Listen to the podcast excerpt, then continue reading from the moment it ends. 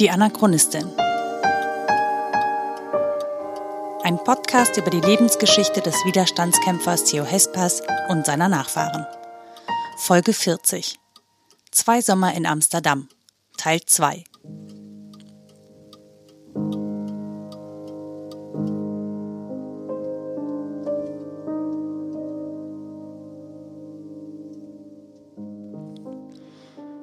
Im September 1938 kommen zwei weitere Jugendliche in Amsterdam an.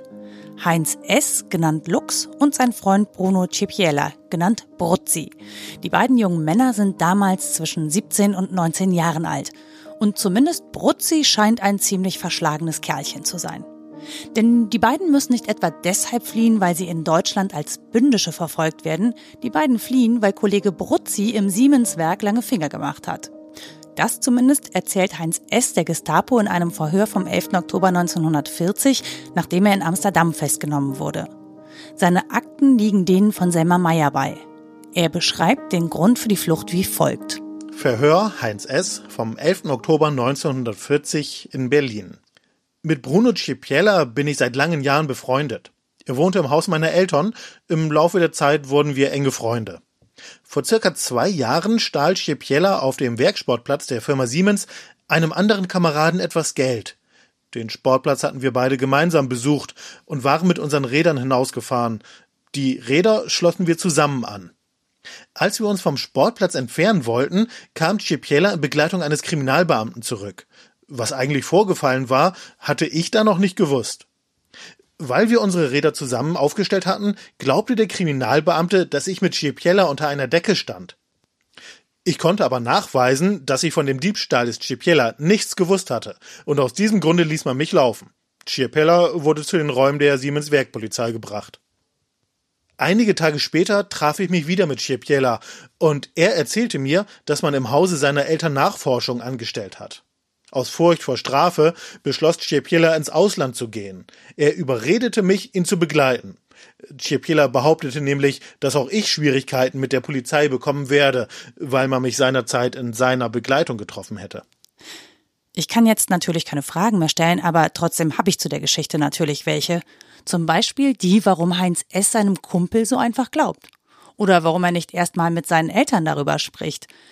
Ich stelle die Fragen nicht, weil ich naiv bin, sondern weil mir die Antworten auf diese Fragen weiterhelfen sollen, mir die Situation besser vorzustellen, in der die beiden waren. Ich stelle mir das ja ein bisschen so vor wie in meiner Jugend in Mönchengladbach.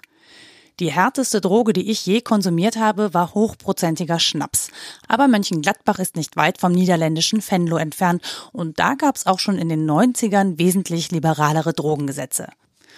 Es war ziemlich leicht, sich da mit allem möglichen anderen Zeug zu versorgen. Und das taten auch genügend Jugendliche.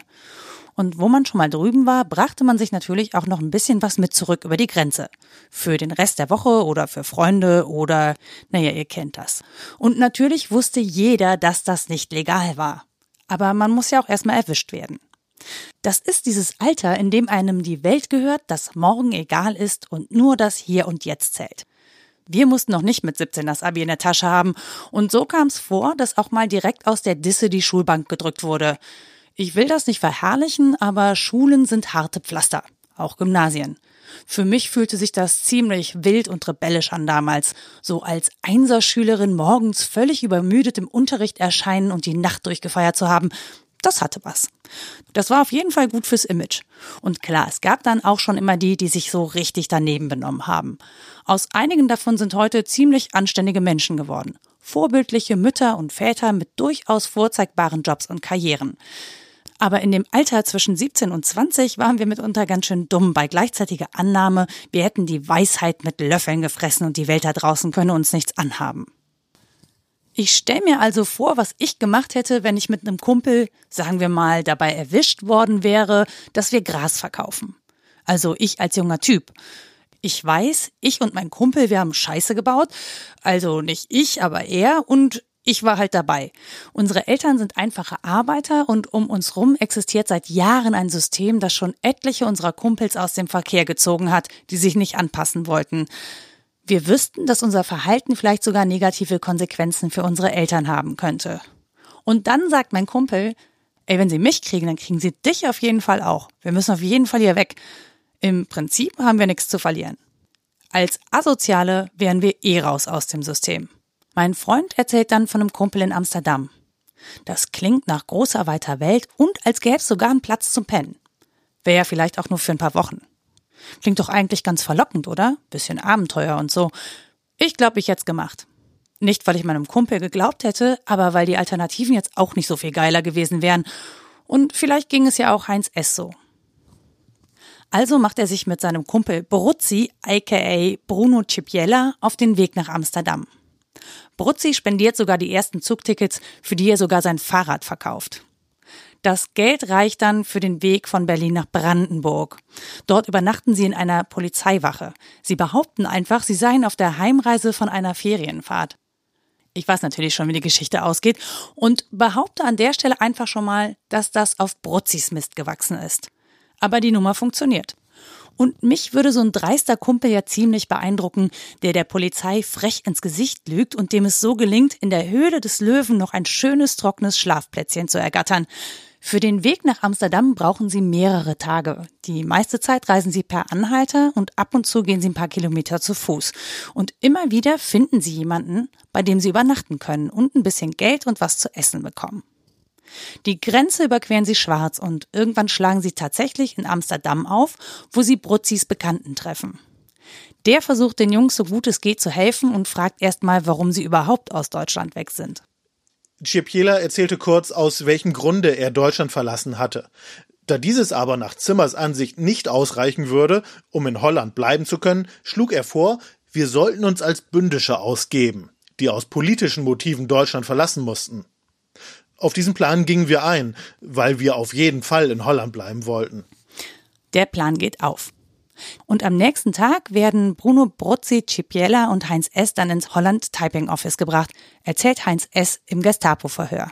In einem kleinen Diktatzimmer waren wir, Dr. Ebeling und Fräulein Meyer. Von beiden wurden wir einem Verhör unterzogen. Wir mussten nochmals angeben, aus welchem Grunde wir Deutschland verlassen haben. Man erkundigte sich nach meinen familiären Verhältnissen und wollte auch wissen, wo mein Vater tätig ist. Auch wurden wir über die politischen Verhältnisse in Deutschland befragt. Auf Anraten von Zimmer fantasierten wir ein trostloses Bild von der augenblicklichen politischen Lage. Über die Folgen meiner Erzählung war ich mir nicht im Klaren. Insbesondere wollte man Einzelheiten über die NSDAP wissen. Auch wurde ich nach meiner Zugehörigkeit zur Hitlerjugend gefragt, und da ich ihr nie angehört habe, konnte ich diese Frage verneinen. Bemerken muss ich, dass ich niemals einer Jugendorganisation angehört habe. Die Unterredung wird protokolliert. Ich vermute mal, es war sowas wie ein Antrag für den Flüchtlingsring, den Selma Meyer mit anderen ins Leben gerufen hatte, um jugendliche deutsche Flüchtlinge zu unterstützen. Beide Jungs erhalten je einen Gulden. Und auch in den Folgetagen dürfen sie sich jeden Tag einen Gulden im HTO abholen. Ich habe keine Ahnung, wie viel wert ein Gulden damals war, aber es schien zu reichen, um sich damit etwas zu essen zu kaufen. Unterkunft wurde den Jungs ja eh gestellt.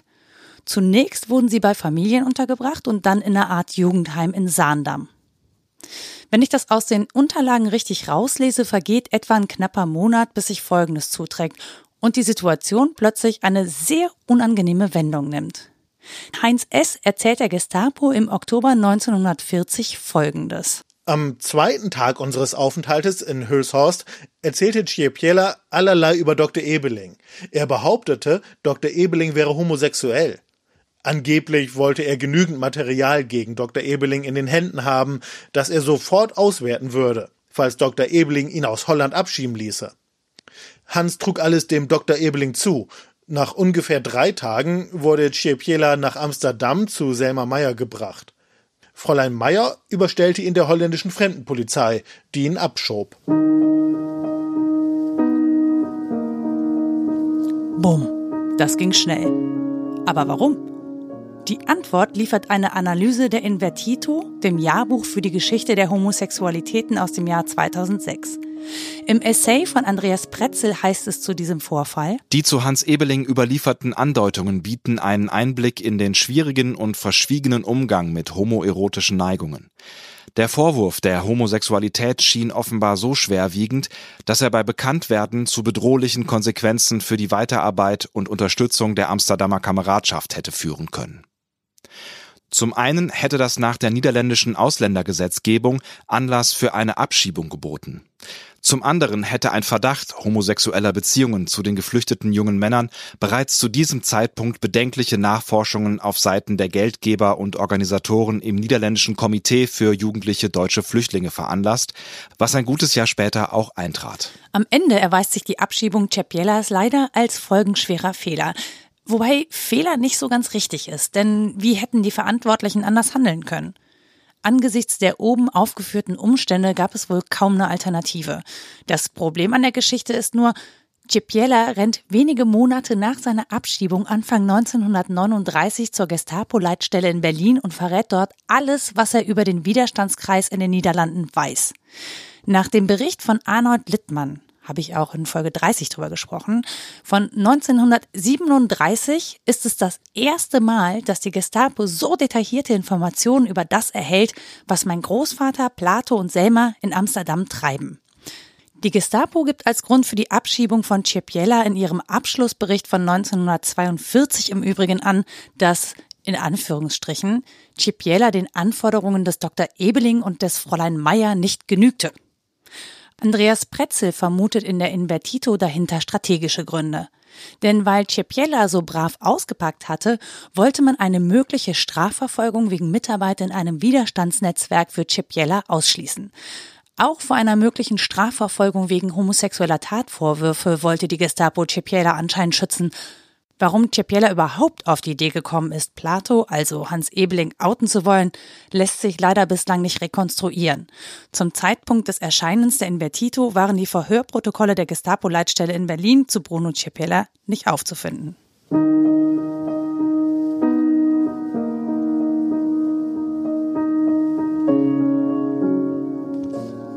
Für den verwegenen Brutzi geht die Geschichte übrigens auch nicht gut aus. Er wird Anfang Mai 1940 zum Kriegsdienst eingezogen und stirbt laut Akten am 22. Juli 1941 in Mogilev, Belarusland. Heinz S. hingegen bleibt nach der Abschiebung von Cepiella weiter in Amsterdam. In der zweimonatigen Schutzhaft bei der Gestapo 1940 wird der 19-Jährige zu umfangreichen Geständnissen gebracht. Die Gestapo stellt ihm dafür in Aussicht, ungestraft davonzukommen.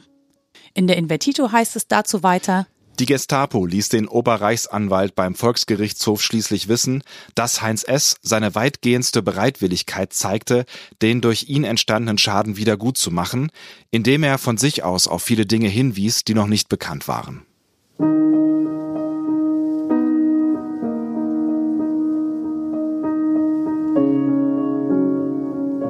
Damit wird Heinz S. zu einem wichtigen Belastungszeugen gegen Hans Ebeling, Selma Meyer und meinen Großvater. Zum Zeitpunkt dieser Geständnisse war Heinz S. gerade mal 19. Ich habe echt lange überlegt, ob ich ihn in meinen Unterlagen als Verräter kennzeichne. Aber mir scheint Heinz S., nach allem, was ich von und über ihn gelesen habe, einfach ein ziemlich beeinflussbarer Mensch zu sein. Einer, der lieber nicht auffallen und anecken will. Er fügt sich in Amsterdam ebenso gut und schnell ein, wie er sich in den Händen der Gestapo an deren Spielregeln anpasst. Klar, das kann man als charakterschwach bezeichnen. Das ist auch irgendwie alles andere als mutig. Es ist einfach eine Überlebensstrategie. Und ich frage mich, ob ich jemandem vorwerfen kann, in so einem repressiven System von Gewalt und Willkür sich einfach nur um sein nacktes Überleben zu kümmern. Und darum nicht größeren Schaden zu nehmen. Kann ich das? Würden wir es anders machen? Würde ich es anders machen?